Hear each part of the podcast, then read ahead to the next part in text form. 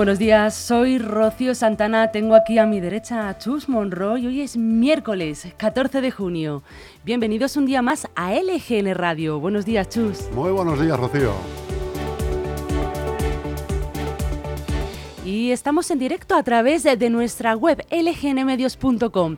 Ya saben, pueden seguir en directo de cerca con nosotros la actualidad de Leganés, pero también de la Comunidad de Madrid y de todos sus municipios. En la web, además de escucharnos, nos pueden ver a través del apartado Ver en directo. Aquí emitiremos los programas en la radio, también con una imagen chiquitita a través de YouTube.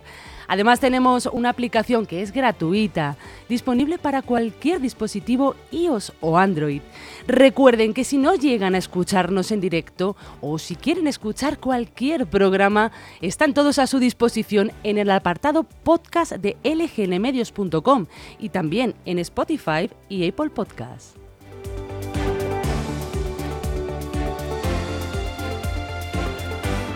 Y ahora que ya saben todos los altavoces por donde sonamos, queremos que sepan que estamos a su disposición, que pueden ponerse en contacto con nosotros y seguirnos a través de nuestras redes sociales, Facebook, Instagram o Twitter como LGN Medios.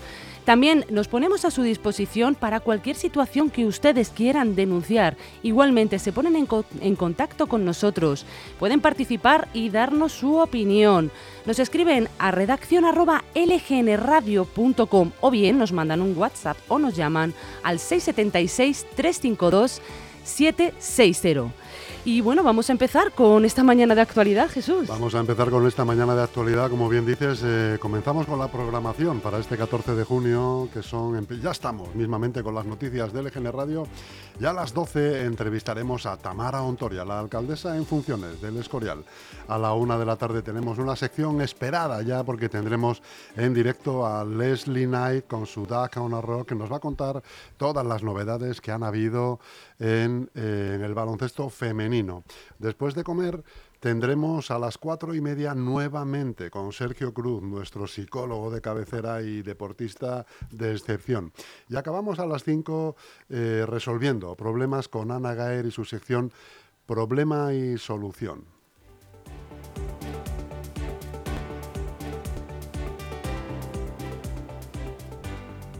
Su empresa le ha cambiado las condiciones del contrato o le ha reducido el salario o cambiado la jornada, si ha sufrido cualquier modificación de las condiciones laborales pactadas y no sabe si dicho proceso se ajusta a la legalidad o las opciones que existen para poder reclamarlo, póngase en manos de Grupo EM Gestión y le ofreceremos un asesoramiento integral para todas estas cuestiones. En Grupo EM Gestión contamos con los mejores profesionales 916 895 799.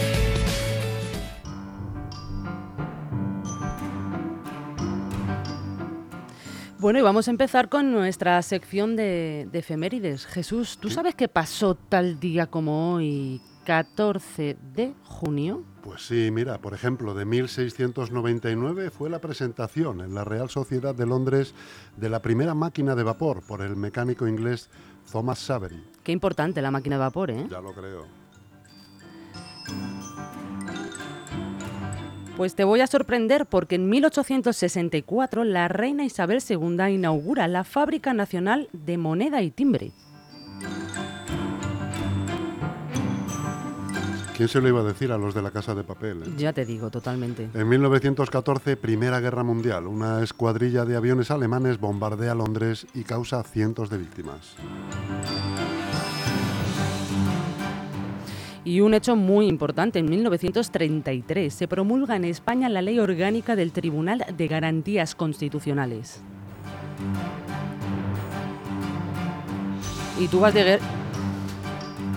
Y tú vas de guerra, Jesús, Yo ¿no? voy de guerra, tú sí, vas de guerra. En 1940, la Segunda Guerra Mundial, entrada del ejército alemán en París.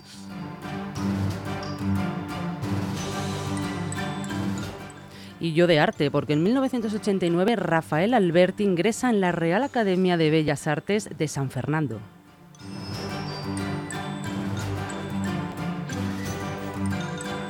En 1992, el ciclista navarro Miguel Indurain gana la 75 edición del Giro de Italia y es el primer español que lo consigue.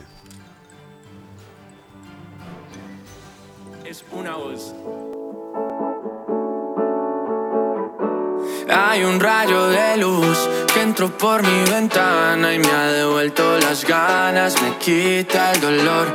Tu amor es uno de esos que te cambian con un beso y te pone a volar. Mi pedazo de sol.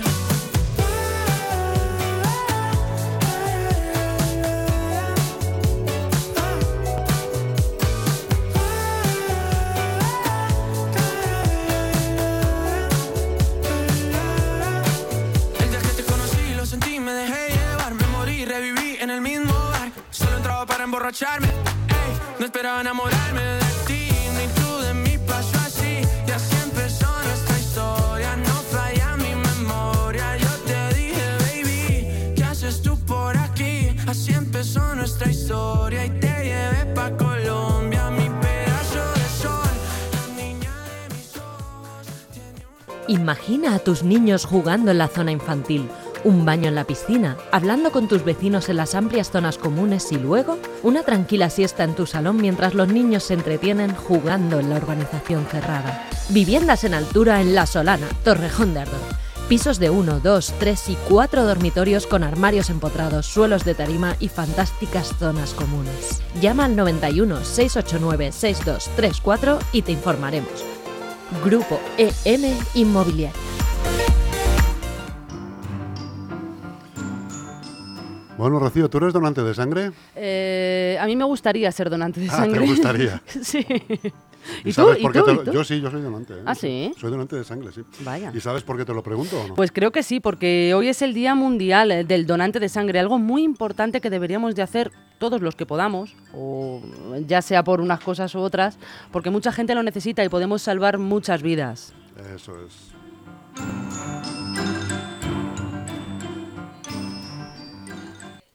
Y empezamos con el tiempo, porque hoy habrá una disminución de las precipitaciones. En la península empieza el día con nubes y claros en el norte, pero con escasas precipitaciones residuales. En la zona sur amanece con un día soleado desde primera hora de la mañana.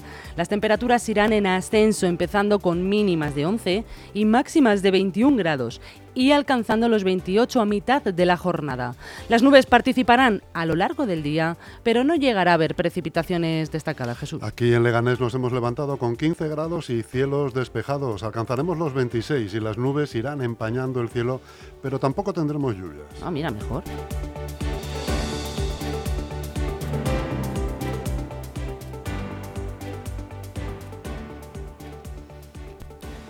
Y comenzamos el informativo haciendo en primer lugar un repaso por las noticias más importantes de los titulares de nuestro país. Jesús, empezamos. Empezamos con el país que explica que después de un año de investigación, la policía ha detenido a 20 personas en España acusadas de usar documentos falsos para ejercer profesiones cualificadas, algunas dentro del sector sanitario. Los agentes requisaron titulaciones de 30 universidades españolas. Y El Mundo nos dedica un espacio en su portada para explicar que aquí, en Leganés. Vivimos una situación de comedia, de enredo político. Detalla que tras una semana de deliberaciones kafkianas, este sábado se celebra la constitución de nuestro ayuntamiento. Mientras en el resto de localidades la jornada del sábado será un mero trámite, aquí es posible que hasta el último minuto no se sepa quién será el alcalde. El panorama está así.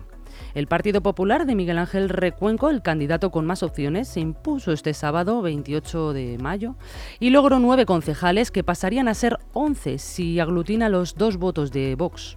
Por su parte, la, bancada de la izquierda suma 13. Ojo, si los de Carlos Delgado eh, decidieran unirse, cosa que no está nada clara. En el caso negativo, se quedaría a las puertas de la mayoría absoluta.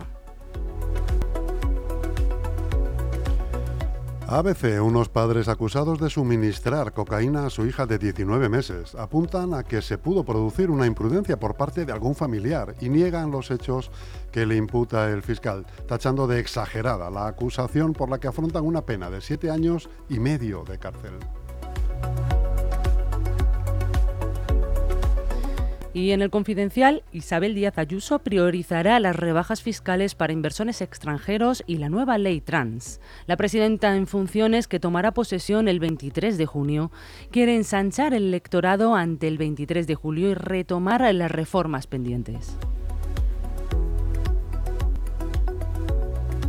El diario.es, PP y Vox avanzan en las negociaciones que les llevarán a recuperar gran parte del poder institucional y arrebatárselo al PSOE, aunque Alberto Núñez Feijó trata de distanciarse de los acuerdos que sus varones preparan a nivel autonómico y municipal para no mancharse con la extrema derecha antes de las generales del 23 de julio.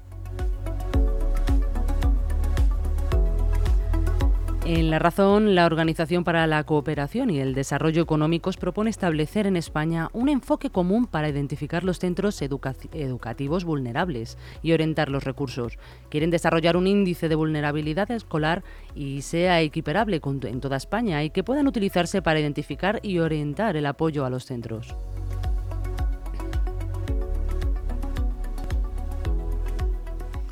Infolibre, ha muerto el escritor estadounidense ganador de un premio Pulitzer Cormac McCarthy a la edad de 89 años. Y terminamos y terminamos los titulares de hoy con Voz Populi, los funcionarios de la Administración de Justicia que participaron en la votación abierta por el Comité de Huelga han apoyado mantener el patrón indefinido que comenzaron el pasado 17 de abril. Su objetivo es una subida salarial de hasta 430 euros mensuales.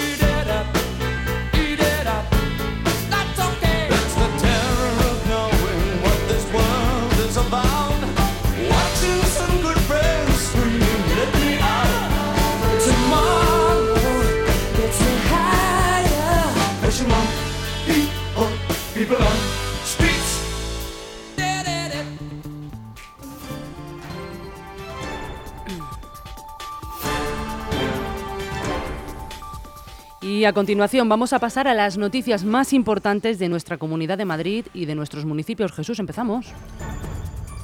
El Consejo de Ministros ha autorizado hoy el contrato de las obras destinadas a ampliar la estación de Atocha en Madrid. Tendrá un coste de 500 millones de euros. Con las obras previstas se incrementará en cuatro el número de vías, además de dotar a la estación de dos andenes. La ampliación estará situada bajo la actual estación de alta velocidad y la calle Méndez Álvaro, aprovechando el desnivel para generar varias costas en las que desarrollar distintos espacios, conectando tanto con Puerta de Atocha en el norte como con un nuevo vestíbulo en Méndez Álvaro por el extremo sur. Además, ha dado luz verde a la creación de una nueva estación de cercanías en Parla por un importe total de 15 millones de euros. Y continuamos. Nueve brotes de COVID en la última semana dejan cuatro hospitalizados. Un total de cuatro personas mayores de 60 años han tenido que ser hospitalizadas en la Comunidad de Madrid en la última semana a raíz de nueve nuevos brotes epidémicos registrados, que han dejado 117 afectados. Todos ellos han tenido lugar en centros de personas mayores con 577 expuestos. Pero estén tranquilos porque el número de nuevos casos en la región ha registrado un descenso del 34% en los últimos siete días entre la población mayor de 60 años.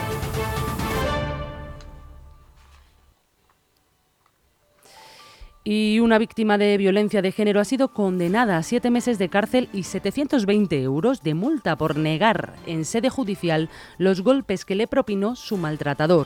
La Audiencia Provincial de la región ha ratificado la condena a la mujer por falso testimonio. La víctima compareció en febrero de 2021. En aquel momento la mujer tenía el rostro ensangrentado, entumecido y un ojo hinchado. La víctima negó que se tratara de un caso de violencia machista e insistió en que las marcas físicas se debían a una caída. Además, el juzgado la condenó en un primer momento y ahora ha sido la audiencia provincial la que ha confirmado la sentencia después de que la víctima interpusiera un recurso.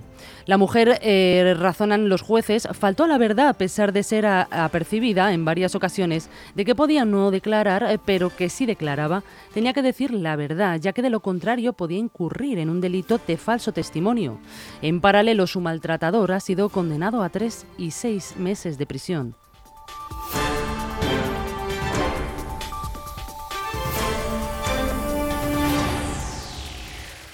Y dedicamos la última noticia a anunciarles que mañana a las 12 de la mañana tendremos en nuestro estudio de radio a Borja Jiménez. Jesús, vamos a tener a Borja Jiménez. Pues sí, ¿Tú sabes porque quién es? además es, eh, el nuevo entrenador del Lega. Hombre. Claro, le vamos a tener aquí físicamente y además sois muchos los aficionados que nos habéis pedido esta entrevista y hemos logrado, gracias a la labor de mi compañera Rocío Santana, la que tengo aquí a de mi todos. izquierda, y es el nuevo líder, como estábamos hablando, del equipo que va a estar con nosotros y nos va a explicar la situación actual del equipo y sus propuestas para volver a primera. He de remarcar que la labor no, habrá sido un poquito mía, pero realmente ha sido porque todos ustedes nos lo, están, nos lo estaban pidiendo desde que le nombraron. Entonces nos hemos visto obligados a traerle. Es más, hemos abierto las redes sociales para que ustedes nos puedan hacer preguntas que quieran que le formulemos cuando el nuevo entrenador esté aquí con nosotros. Así es que anímense, nosotros las haremos por ustedes.